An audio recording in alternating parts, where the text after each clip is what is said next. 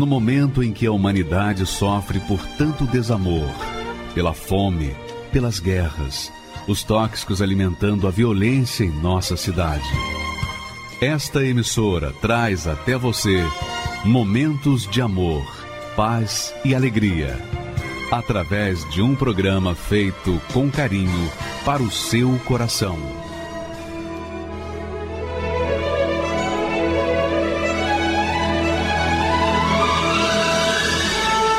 E agora, com você, a Palavra Amiga do Bispo Macedo.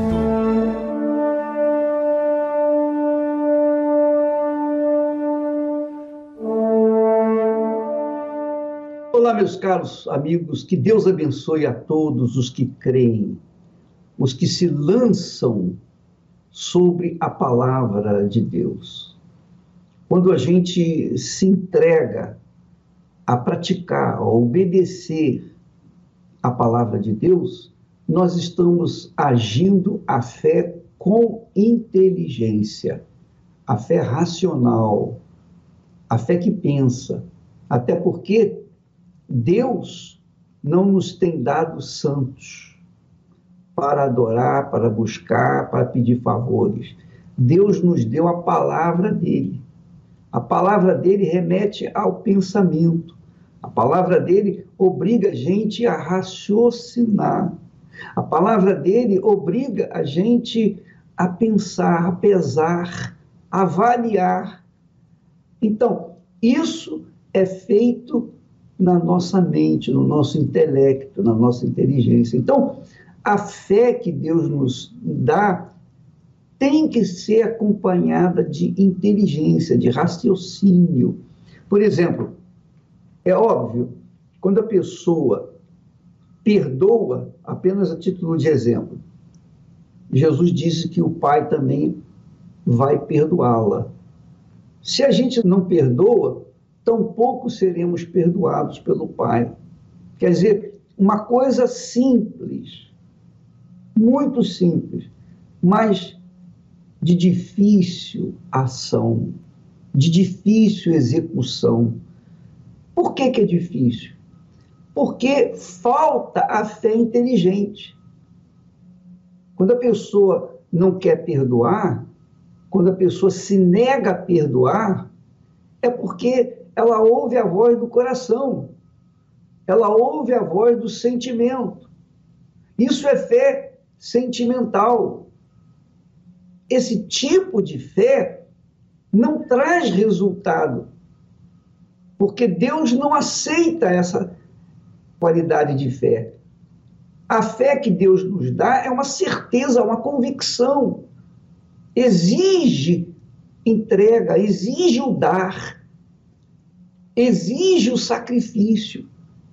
Não é uma fé assim, ah, simplesmente que a gente agarra e vai vivendo só por causa da religião que professamos. Não. A fé, amiga e amigo, ela tem que estar acompanhada de obediência. A obediência segue a voz da razão, não do coração. O coração não quer obedecer. O sentimento do coração não aceita obedecer, resiste obedecer.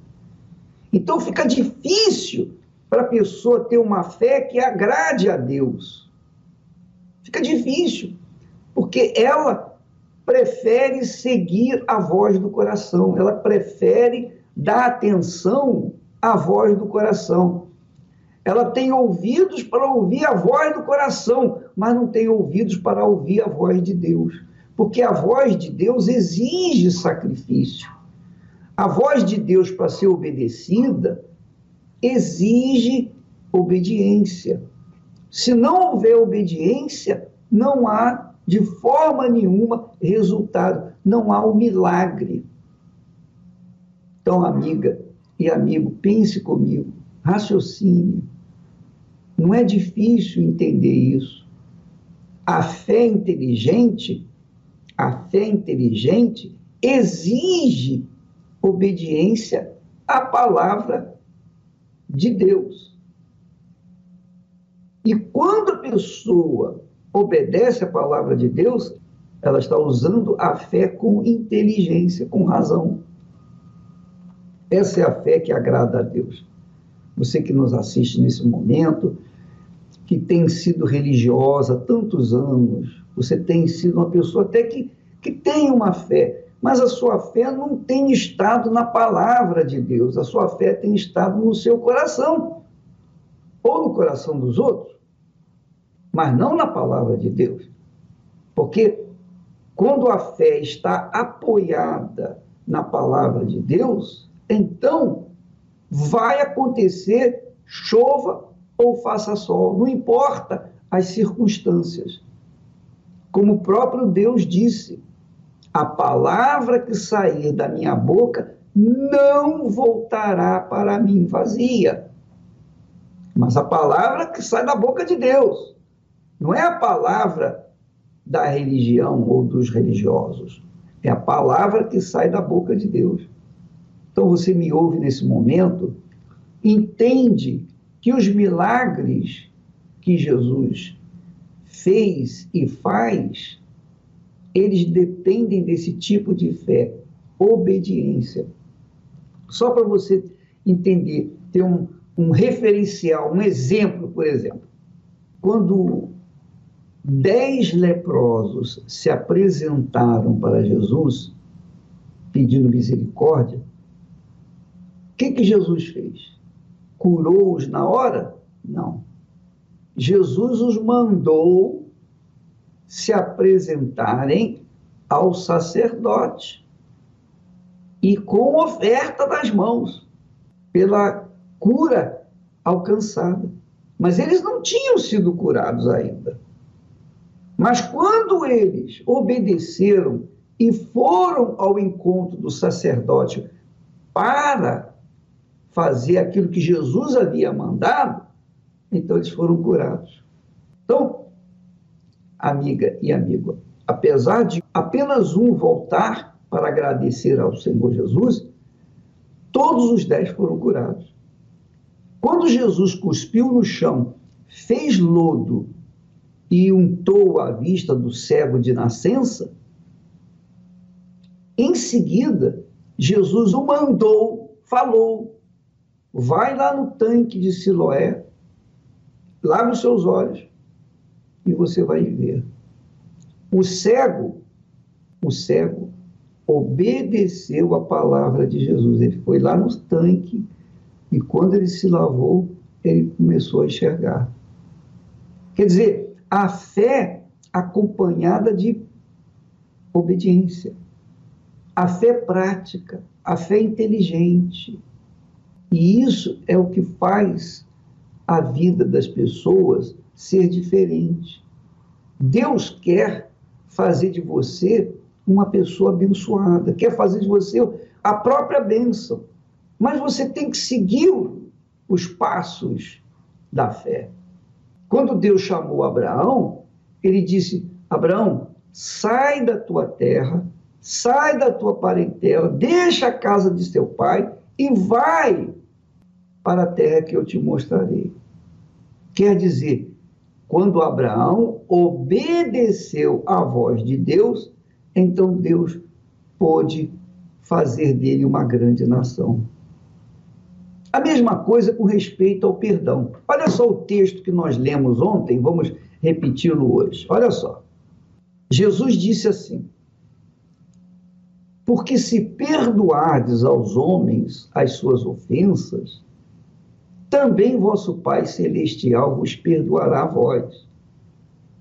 Se, porém, não perdoardes aos homens as suas ofensas, também vosso Pai vos não perdoará as vossas ofensas. Quer dizer, é uma questão de decisão, de atitude. O que, que você faz? Você está aí com uma mágoa no coração. Você está aí com um ressentimento dentro de si. Você carrega isso há anos, décadas e você, por causa do seu coração, o seu coração que não aceita perdoar, o seu coração que sente a dor de ter sido ofendido até hoje, Então você não, não obedece essas palavras, porque você dá ouvidos à voz do coração, à voz do sentimento, à voz da fé, a fé emotiva.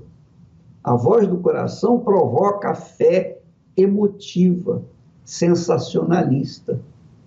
Então, quando a pessoa decide obedecer a palavra de Deus, não, eu vou obedecer porque Deus falou, o Senhor Jesus mandou que eu perdoasse, então eu vou perdoar. Mesmo que o meu coração não se sinta bem, mesmo que o meu coração seja revoltado contra o perdão, mas eu vou perdoar porque eu considero o Senhor Jesus o meu Senhor.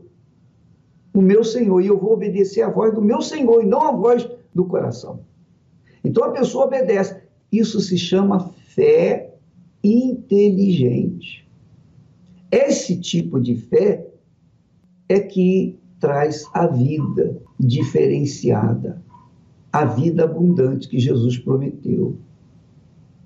Se a pessoa não praticar, não obedecer, não seguir a palavra de Deus, não colocar a palavra de Deus em prática, de nada adianta. É a mesma coisa você, por exemplo, você está me assistindo aí, a senhora ou o senhor, e você então vai fazer um bolo. O que você faz? Você pega a receita do bolo que você um dia viu, provou, gostou, e você vai para casa e vai fazer esse bolo de acordo com a receita que você recebeu. Então lá, a receita do bolo diz assim: dois copos de farinha de trigo, um ovo, é, uma colher de sal, uma colherzinha de chá de sal, uma colher de açúcar, leite, e mistura isso tudo e deixa a massa descansando. Depois você coloca no forno por 15 minutos a um determinado grau. Então você vai seguindo de acordo com aquela receita. E aí, quando você tira o bolo do forno, ele está bonito, cheiroso, gostoso, saboroso, fofinho, uma delícia. Porque você seguiu a receita do bolo. Você usou a sua inteligência. Você não usou o coração para fazer o bolo. Você usou a sua inteligência. Agora, quando a pessoa fala, não, eu acho que eu vou fazer o bolo um pouquinho maior. Eu gosto muito de bolo, eu vou fazer o bolo um pouco maior. Então, você põe tantos ovos quanto você quer, tanta farinha de trigo quanto você quer. Vai tudo da sua cabeça, das suas emoções, do seu sentimento. Não, eu quero um bolo maior, enfim. Quando você vai tirar do forno aquele negócio, você tem um tijolo. Então saiu tudo errado, porque você não obedeceu a receita, você fez daquilo que estava dentro do seu coração. A mesma coisa é com respeito a uma universidade, a uma faculdade. Nós vamos ter o, o Enem a, daqui uns dias e muitos jovens estão estudando, se preparando. Quando se vai para uma faculdade, minha amiga e meu amigo, a pessoa não leva o sentimento, não leva o coração, ela leva a cabeça. Quando você ouve o professor ensinando, ele está falando para a sua cabeça, ele não está falando para o seu coração. Então você aprende uma profissão. Dali, na sua cabeça, foi formado um médico, um dentista, um engenheiro, um advogado, um psicólogo, enfim. Mas foi formado aonde? Na cabeça. Na cabeça. Então, com aquela profissão, você começa, então, a deslanchar a sua vida, começa a trabalhar, investir naquilo que você é formado, e você, então, consegue ter uma vida de qualidade. Agora, imagine se você fosse sentir ou seguir a voz do professor na base do sentimental. O professor mandou eu estudar esse livro aqui, ler esse livro. Aí eu não vou ler, não. Estou muito cansado, não vou ler, não. Não vou ler, não. Eu vou pegar apenas algumas páginas, dar uma lida mais ou menos. Quer dizer, você foi preguiçoso, indolente e quis fazer da sua maneira, da maneira que o seu coração pedia. Seu coração não gosta de pensar. Você sabe que coração não gosta de pensar. Ele não pensa e não gosta de pensar. É preguiçoso, é indolente. Mas a cabeça não. A cabeça pensa. A cabeça sabe que precisa pensar, que precisa raciocinar. Assim também é com respeito à palavra de Deus. A fé, a fé vem da palavra de Deus. A fé vem do espírito que está na palavra de Deus. Então, o espírito da palavra toma posse da pessoa que lê e obedece e quer praticar e quer ver o resultado daquilo que está escrito, as promessas de Deus. A pessoa quer ver aquelas promessas na sua vida, então ela ouve e pratica aquilo que está escrito. Isso se chama fé com inteligência. Usou a fé com um pensamento. Usou a fé nos pensamentos de Deus. Pensou os pensamentos de Deus. Isso que se chama fé inteligente. E a fé inteligente, obrigatoriamente, traz as promessas de Deus. Porque Deus não promete nada que não vai cumprir. Nem pede nada para a gente que a gente não, não possa fazer. Se Jesus fala para a gente perdoar, é porque a gente pode perdoar. Mas como que eu posso perdoar se o meu coração não, quer perdoar? Despreze o coração e só pense em obedecer a palavra do Senhor Jesus. E você vai ver o resultado. Porque quando você obedecer, por exemplo, orar pela pessoa que perseguiu você, que fez mal a você, digamos, abusou de você quando era infante, quando era criança, quando era menina, menino, e hoje a sua vida está toda estragada porque você foi abusada quando era criança. E você carrega essa mágoa dentro do seu coração.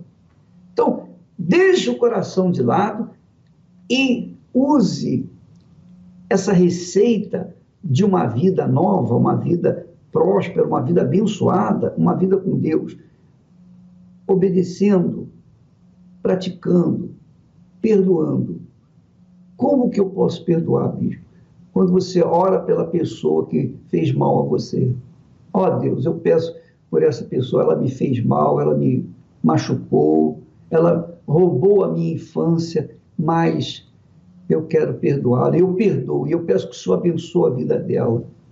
Como eu peço para o Senhor me abençoar, eu peço que o Senhor abençoe essa pessoa. Sabe quando você fizer isso, quando você obedecer, sabe o que, é que vai acontecer? O Espírito Santo vai vir sobre você, vai remover o sentimento ruim do seu coração. Aliás, ele vai remover aquele coração ruim e vai dar um outro coração para você, um coração que vai combinar com a sua cabeça. Aí você vai ter uma vida nova. Você nasce de novo. Você se torna uma nova criatura no Senhor Jesus. Então, amiga e amigo, eu pergunto: isso é religião? Não. Isso se chama fé com inteligência. Fé com inteligência. Eu duvido que as religiões ensinem isso. Eu duvido que as religiões sejam capazes de levar um conselho tão verdadeiro e tão produtivo como é o conselho da palavra de Deus. Graças a Deus. Se você quer ganhar, tem que saber perder. Se quer ser vencedor, tem que aprender a sofrer.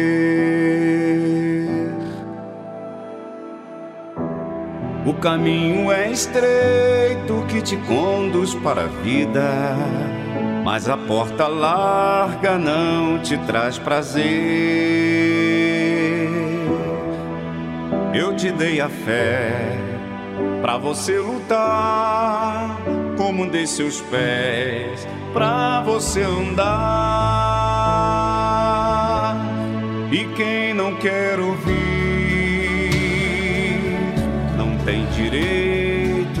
falar. Se você quer pedir, primeiro tem que dar.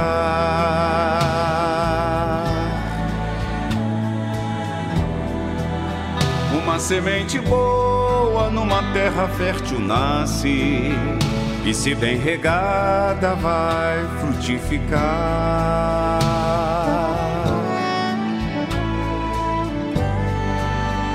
Quem quer perdão tem que perdoar.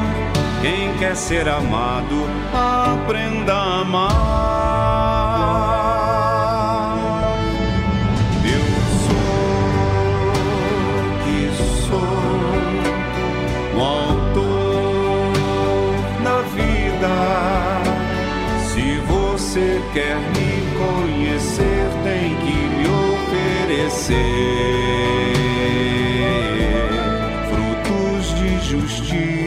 inside.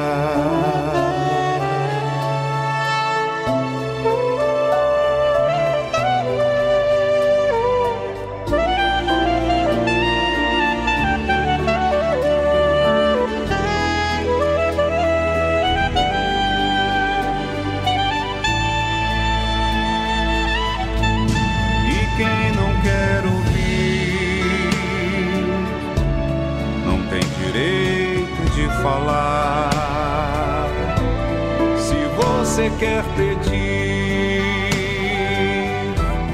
primeiro tem que dar.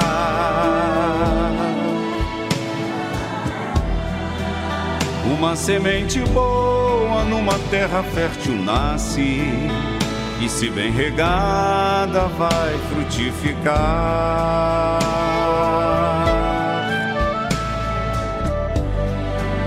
E quem quer perdão tem que perdoar. Quem quer ser amado, aprenda a amar.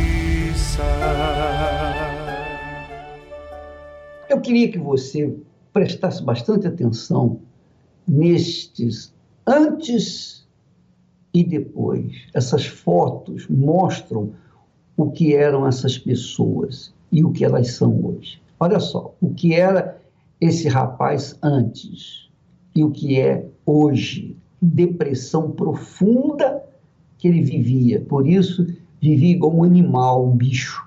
Mas olha só, quando ele ouviu a palavra de Deus e colocou a palavra de Deus em prática, obedeceu, olha a vida nova que ele tem. Olha a fisionomia dele antes e a fisionomia dele hoje, a de agora. Essa diferença, minha amiga, é feita pela palavra de Deus, pela palavra obedecida, a palavra exercida, executada, praticada. Quando você obedece a palavra de Deus, você só tem a ganhar. Vamos mudar outras imagens, vamos trazer agora. Olha só, antes e depois. Essa mulher, olha o que ela era antes, como ela era quando não tinha conhecimento da palavra de Deus.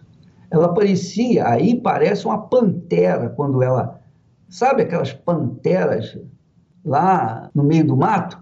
Se eu encontrasse com essa mulher do jeito que ela era antes, eu ia fugir dela. Olha só, era o próprio animal. Agora, quando ela ouviu a palavra de Deus e colocou em prática, olha só a nova fisionomia dela, ao jeito dela.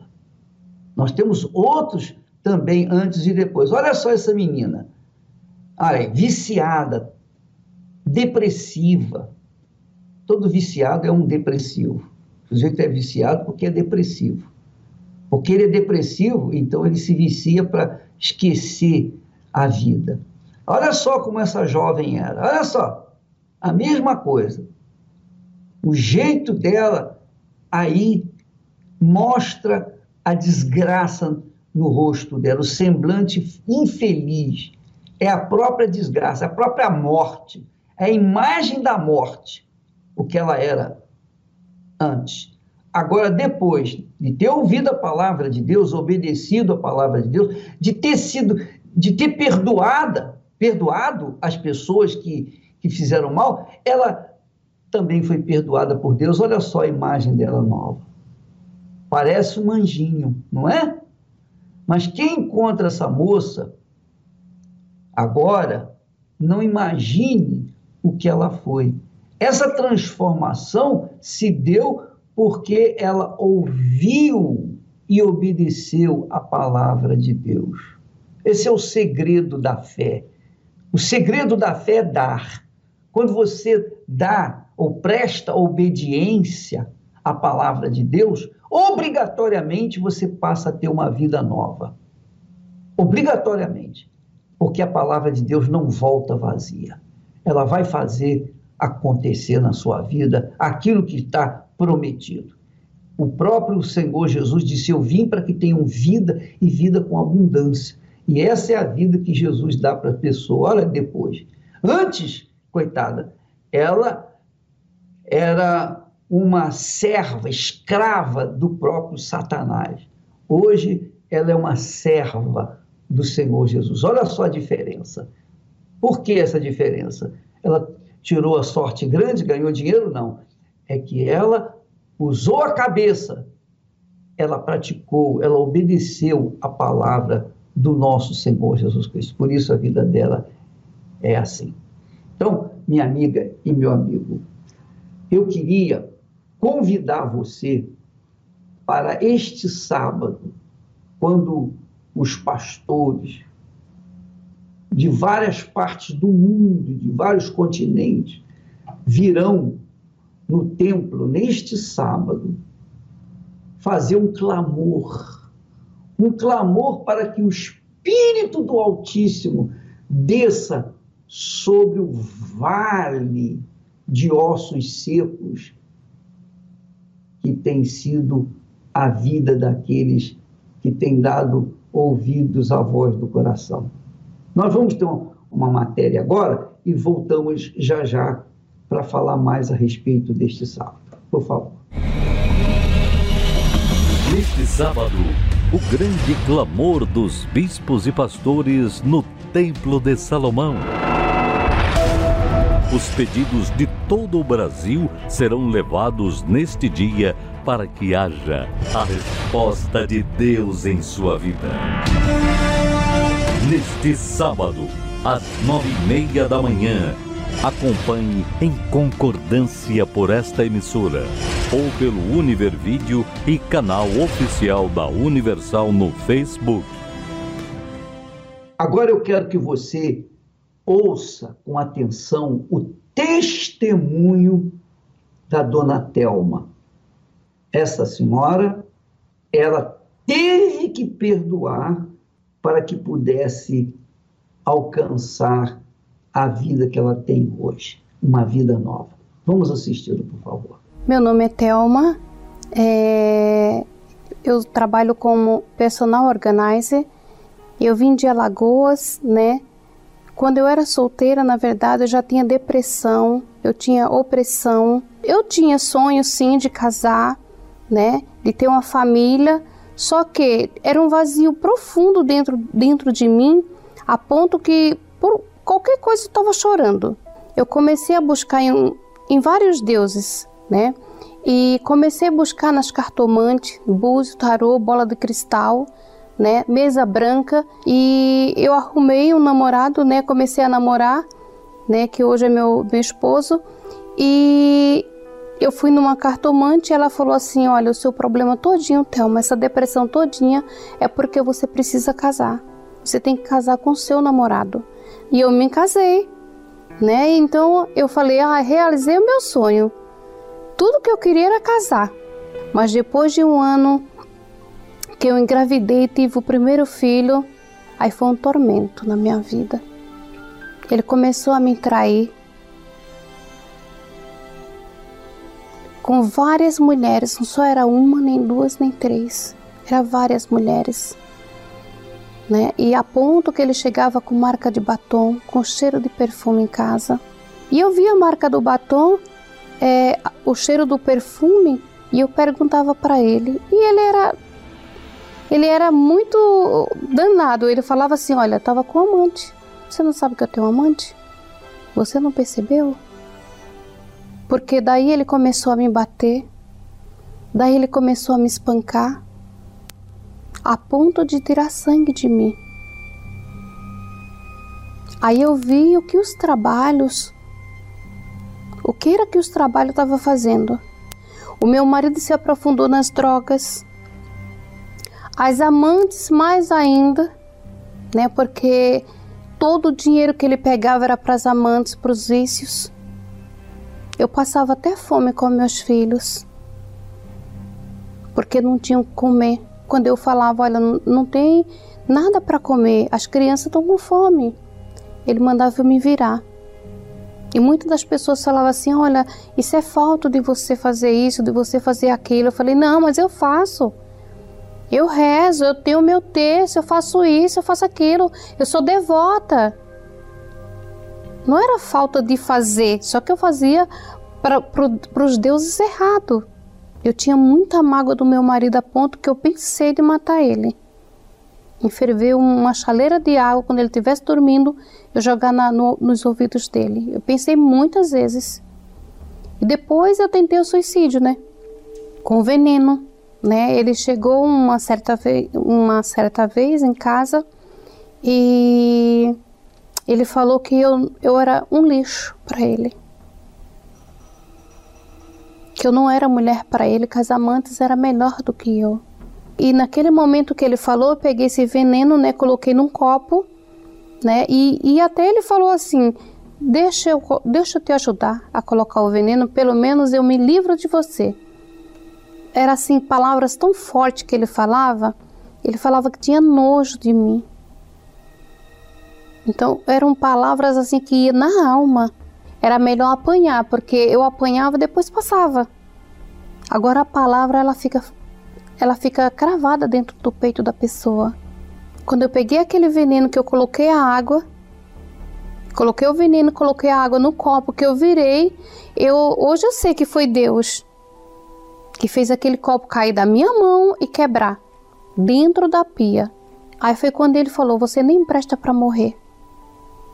Aí foi que eu desacreditei mesmo de Deus.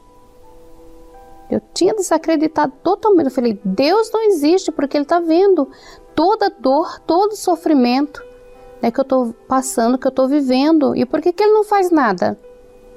Né? Sempre eu perguntava, todos os dias eu perguntava: onde está esse Deus?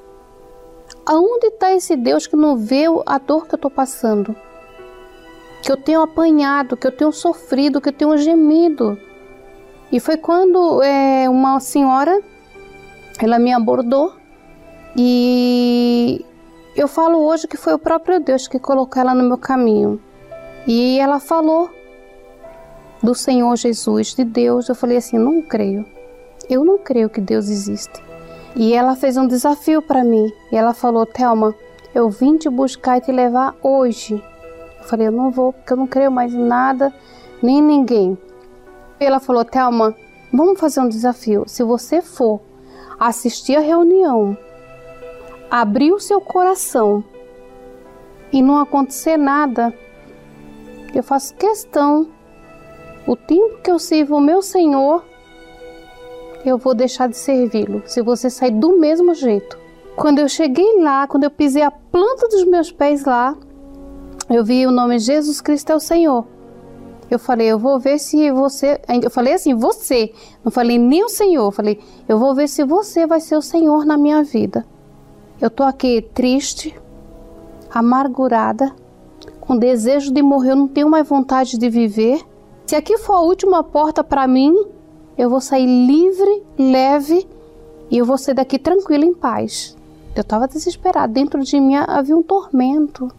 Veio uma obreira, uma obreira orar em mim ela orou, fez uma oração forte.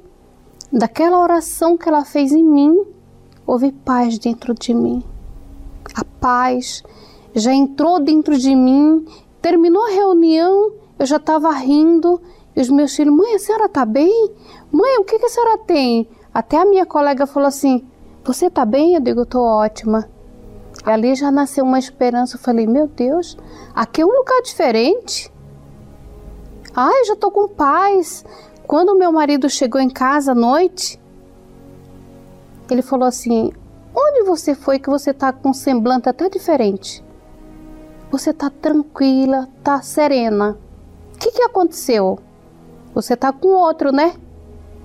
E os meus filhos, criança não guarda segredo, falou assim: Pai, nós somos na Igreja Universal do Reino de Deus. Aí, aí ele virou, ele ficou louco.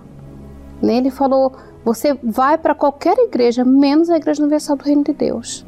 E muitas das vezes ele me busca na porta da igreja para puxar meu cabelo, me batia, mas eu não desisti. E eu larguei tudo, eu fui decidida e definida. Daí eu já, é, com dois meses, eu já batizei nas águas, né? E foi um processo, né?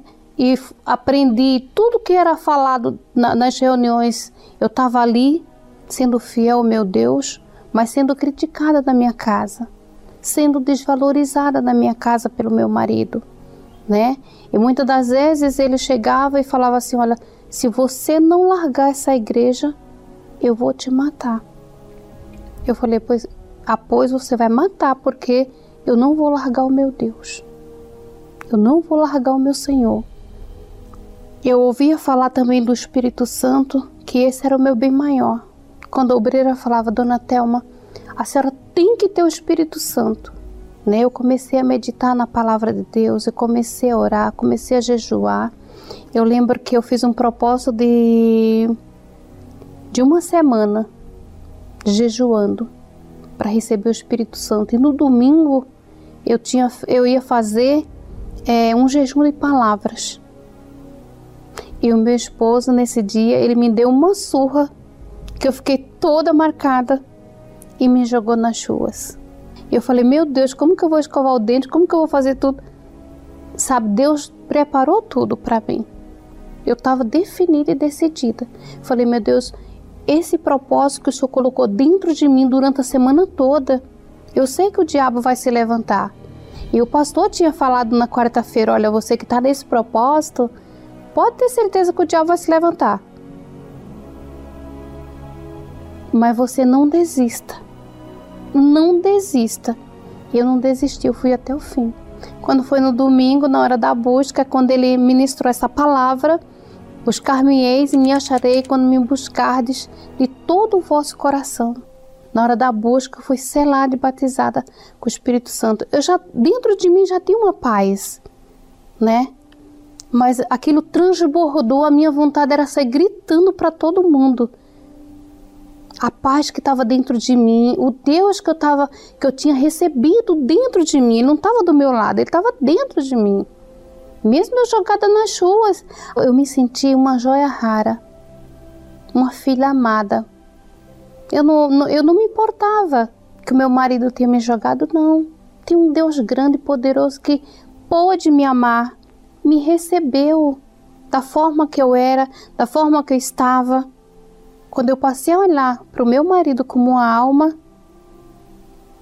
eu falei: não, não vou mais bater de frente, eu não vou mais reclamar, eu não vou. E eu comecei a fazer aquilo que Deus falava comigo. Ele, e ele continuou, vindo bêbado com cheiro de perfume, marca de batom, mas eu tratava ele bem. Eu tratava ele bem. Eu fazia o melhor jantar, ele virava tudo. Isso não só foi uma, nem duas, nem três, mas eu continuei. Assim como meu Deus me transformou, vai transformar ele também. E eu me mantive ali, plantando, e depois veio a colheita, né?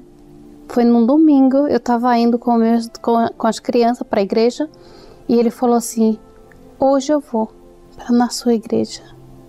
Olha, eu falei assim: Meu Deus do céu, você vai mesmo? Ele vou. Pode ter certeza que eu vou. Nós chegamos atrasada, mas ele foi. O passado ficou para trás. Então, assim, hoje o meu marido é um homem de Deus, é um homem transformado, é um pai. Se não fosse o Espírito Santo, meu Deus, eu não estava nem aqui dando testemunho. Ele é, ele foi, ele que fez essa obra linda na minha vida. Primeiro fez na minha vida, no meu interior, né? Transformou a mulher amarga, triste, abatida, fragilizada, desiludida, desanimada de tudo e de todos, né? Não cria mais em nada. E ele colocou o espírito dele dentro de mim. Então, eu só, olha, só tenho que agradecer. Hoje me falta palavras assim para agradecer o Espírito Santo, porque ele é o bem maior da minha vida, da minha alma. Hoje eu sou uma mulher assim amada pelo meu esposo, mas o bem maior da minha vida é o Espírito Santo.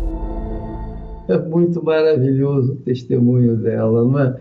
É extraordinário, né?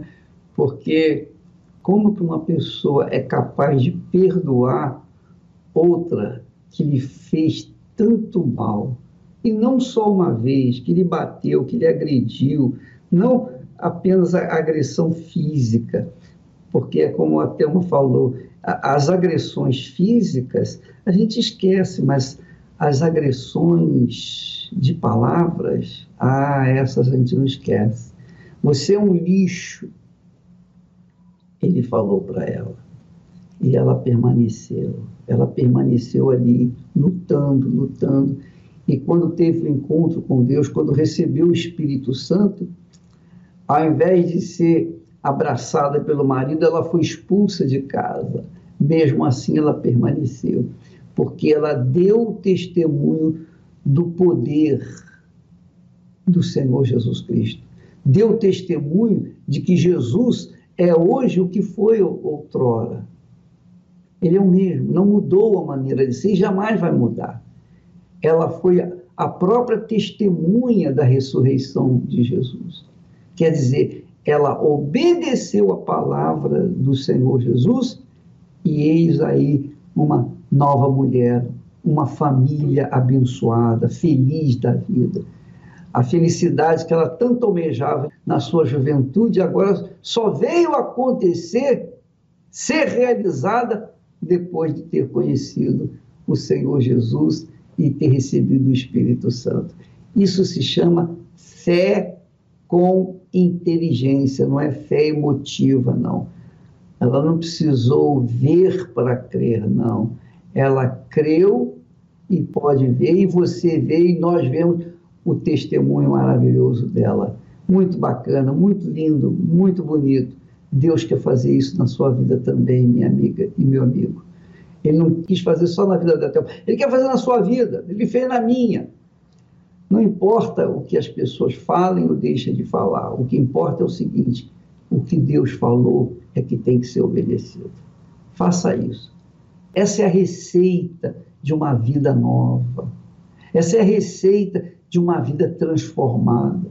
Essa é a receita para a felicidade e você é a nossa convidada, o nosso convidado para participar da reunião desta quarta-feira, quando nós temos a Escola do Amor, ou melhor, a, a escola é, não deixa de ser Escola do Amor, porque é a escola da fé, a fé que gera o amor, a fé que gera o amor.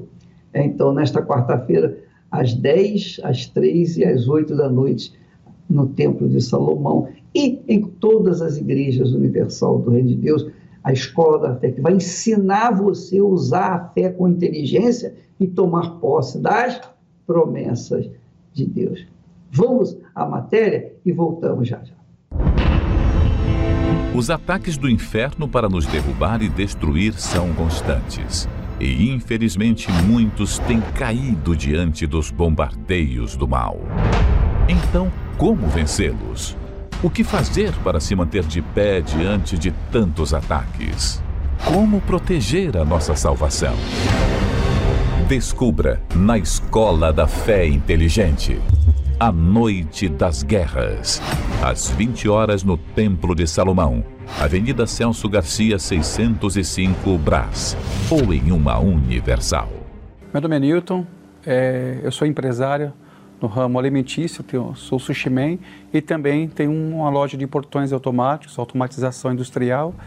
E eu, eu tinha, com a igreja, eu era totalmente avesso à Igreja Universal.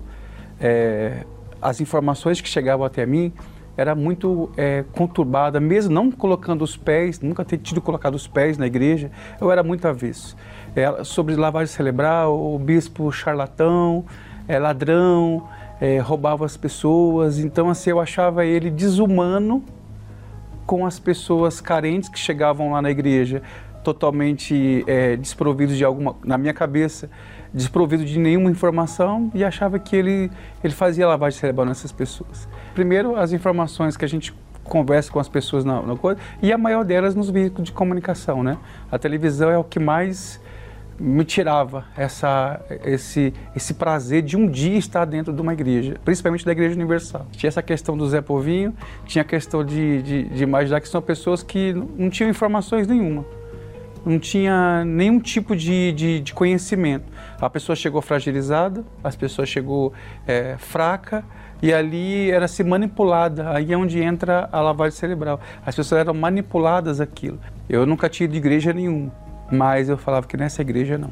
Lá a gente recebia convite, às vezes a gente via pela televisão, mas eu, não, não essa igreja não. Eu, eu nunca frequentei a, a católica, mas desde pequeno nossos pais já vai colocando que a gente é um católico.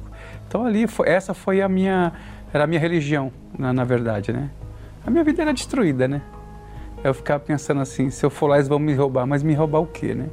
Eu era um, um drogado, conheci a maconha com 16 anos, depois eu primeira bebida, depois eu fui para maconha, depois eu fui para cocaína, e até os meus 24 anos eu cheguei ao crack, né? De 23 para 24, eu costumo dizer que até os 20 anos eu consegui usar droga. Depois dos 20, a droga que me usou. Eu me considerava um alcoólico com 24 anos. Eu não saía de casa sem tomar um copo cheio de pinga. Nunca tive nada, uma vida amarrada, uma vida destruída, brigas dentro de casa. Era uma miséria. Fome, já passamos fome com os meus irmãos, era vida totalmente destruída. Teve uma resistência porque meu pai, nesse período de drogas, ele se separou da minha mãe. Era uma pessoa separada, então ele ficou um período fora. E quando ele voltou para casa, né, depois de um tempo, e aí ele já voltou dentro da igreja, ele já estava dentro da igreja, ele já, já era um homem transformado. Eu, ele me fazia vários convites e aí potencializou a minha raiva que eu tinha contra a igreja, contra tudo. Então eu me resisti muito de chegar até a igreja. Eu, eu imaginava na minha cabeça que até os 25 anos eu não passaria. Então, para mim, quando chegou aos 24, eu já estava. Na minha mente, isso já era muito forte, de que com 25 anos eu não passaria, devido à vida que eu levava. Depois de tanta insistência do meu pai, muita perseverança dele, eu me recordo que eu estava dentro da favela, ele entrava dentro da favela, as pessoas todas armadas ali, e ele chegava Aí ele, a gente respeitava ele pelo fato de ser meu pai, mas ele falava. Aquilo eu percebi que ia quebrando as forças ao pouco. Aquela perseverança dele comigo ia quebrando. E teve um dia que eu cheguei para ele e falei, eu estava no auge da minha, da minha, é uma depressão, mas eu, não, eu pensava que não era. Mas eu estava mal mesmo. Então eu olhei para ele e falei, pai, eu, quero ir na igreja. Só que o primeiro dia eu ainda fui com uma droga no bolso. E eu me recordo que meu pai me colocou, ele ficou do meu lado. E aí, com certo é, respeito com a igreja, assim, de imaginar que. Aí eu peguei a droga e coloquei num, num muro lá fora da igreja. E o pastor pregando, toda hora olhando para trás para me ver se alguém ia lá pegar aquela droga. Então, por umas três vezes primeiro, eu ainda fiz isso, as três primeiras vezes. E meu pai, eu pensava que meu pai não via, mas ele via isso. Então, ele foi lutando e a gente foi. Então, assim, a cada vez que eu chegava na igreja, eu, eu, eu saía de uma forma diferente com uma, sabe, com uma força maior, uma, uma perspectiva melhor, eu saía e eu falava, alguma coisa aconteceu. Alguma coisa que mudou. É como se estivesse do fundo do fundo do poço e cada reunião que eu ia, eu olhava assim, eu, eu percebi que eu tinha saído dali. Mas era aquela palavra de Deus ali me resgatando, me transformando, me limpando e dizendo para mim: eu tenho algo para você. Meu pai não desistiu e a igreja também, porque eu lembro que, que houve uma perseverança dos obreiros, dos pastores, por mim. É, a gente imagina assim: não, eu vou fazer alguma coisa errada depois, eles vão desistir de mim, mas eles não desistem. A Igreja Universal não desiste. Eu cheguei num ponto de um dia acordar e dizer: eu vou sozinho, sem ninguém me chamar. Chegou um ponto que eu queria estar ali dentro todos os dias. Então, numa quarta-feira, eu aquele dia eu nunca esqueço mais. O pastor começou a falar e ele começou a falar praticamente da minha vida. E eu fiquei assim. Será que meu pai combinou alguma coisa na reunião com ele? Mas não. Ele começou a falar, a falar e eu comecei a buscar o Espírito Santo. Nesse período eu já tinha me batizado nas águas. E naquele dia lá eu tive um, um encontro com Deus. Eu, eu, me lembro que Deus saí daquele, naquela quarta-feira ali, naquele dia, realmente uma nova pessoa. Antes era uma sensação boa, mas naquela quarta-feira eu saí de uma forma diferente. Eu lembro que eu saí como, como uma outra pessoa, que eu não me conhecia, com uma alegria, a vontade de falar de Jesus. A mesma coisa que meu pai fazia, eu criticava, eu fiquei com vontade de fazer, falar de Jesus, falar para as pessoas, que falar para até as pessoas que eu convivia, que Jesus ele existe, que Deus ele transforma, que Deus ele muda. Nesse dia, nessa quarta-feira, ali eu tive encontro com Deus. Nossa, foi uma, uma lavagem cerebral maravilhosa.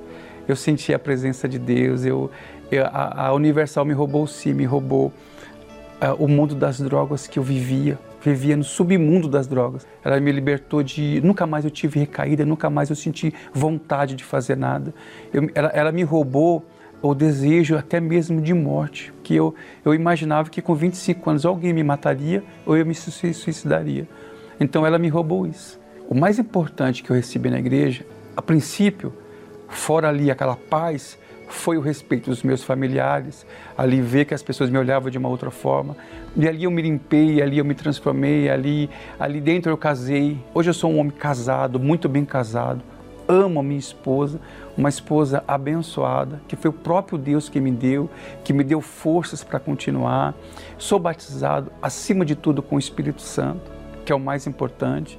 Tenho a minha empresa, sou um sushi man, o Espírito Santo estando dentro de mim, isso que me faz prosseguir, é vencer. Hoje eu quero fazer com as pessoas que um dia fizeram por mim. A mídia hoje, e hoje está mais fácil, que as pessoas vão ali na internet, colocam ali o que elas querem contra a igreja. Não se deixe levar por isso. Vá à igreja, ela vai transformar a sua vida, o Espírito Santo vai transformar a sua vida. Lá você vai ter vida, uma vida transformada. Faça isso, não se deixe levar por nada e nem ninguém, porque é o próprio Deus que está ali que vai te ajudar. Elevo os meus olhos para os montes, de onde me virá o socorro. O meu socorro vem do meu Senhor, que criou os céus e a terra. Não deixará que o teu pé vacile O Senhor é quem te guarda. Não dormirá o guarda de Israel, pois ele é o teu socorro. Meu Pai amado e querido, bendito seja o teu santíssimo nome, o nome do Senhor Jesus Cristo, cujo nome nós entramos na tua presença, meu Pai.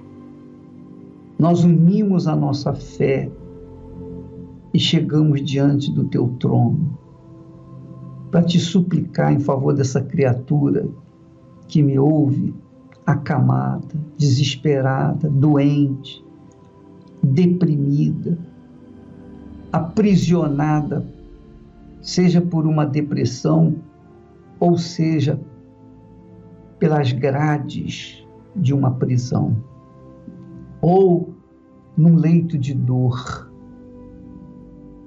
Ó Espírito Santo, o Senhor Jesus nos ensina a orar, pedir, suplicar. E é o que nós estamos fazendo.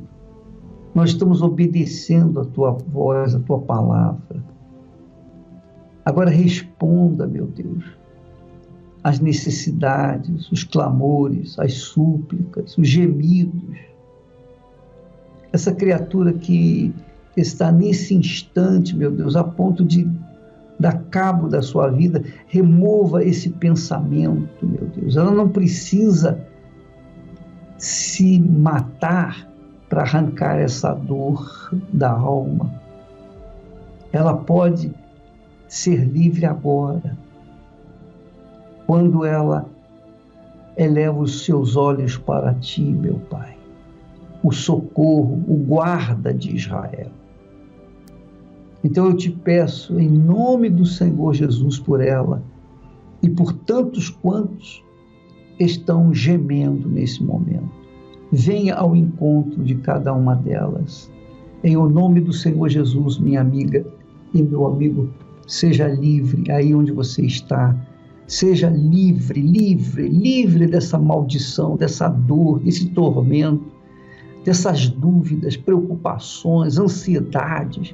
Seja livre, literalmente, do alto da cabeça à planta dos pés. Sejam todos livres, curados e libertos em o nome do Pai, do Filho e do Espírito Santo. E todos os que creem digam amém e graças a Deus. Pelas vezes em que eu me perdi e você me achou pelos erros que eu cometi e você perdoou pelas vezes que me entristeci e você me alegrou pelas lágrimas que derramei você enxugou eu te agradeço Graças a Deus, minha amiga, meu amigo, nós estamos chegando ao ponto final do programa. Amanhã estaremos de volta aqui neste horário e através desta emissora. Agora eu queria chamar sua atenção para o dia 25, a última sexta-feira desse mês. Sexta-feira da semana que vem. Nós teremos o grande dia D, o grande dia D, o dia da decisão. Você que crê em Deus, mas não tem visto o resultado na sua vida, neste dia você vai fazer uma prova com ele. Ele convida a gente a prová-lo. Ele diz: provai-me, provai-me, vede que eu sou bom. Então nós vamos fazer isso. No dia 25, sexta-feira, nós teremos o dia da decisão. Você quer decidir a sua vida? então você é o nosso convidado, tá bom? Ficamos por aqui e amanhã estaremos de volta. Deus abençoe a todos em nome do Senhor Jesus. Pelas vezes que me enfureci e você me acalmou, pelas vezes em que eu te ofendi e você relevou, nos momentos em que eu me afastei e você me encontrou pelas vezes que eu quase caí e você me salvou. Eu te agradeço por esta chance de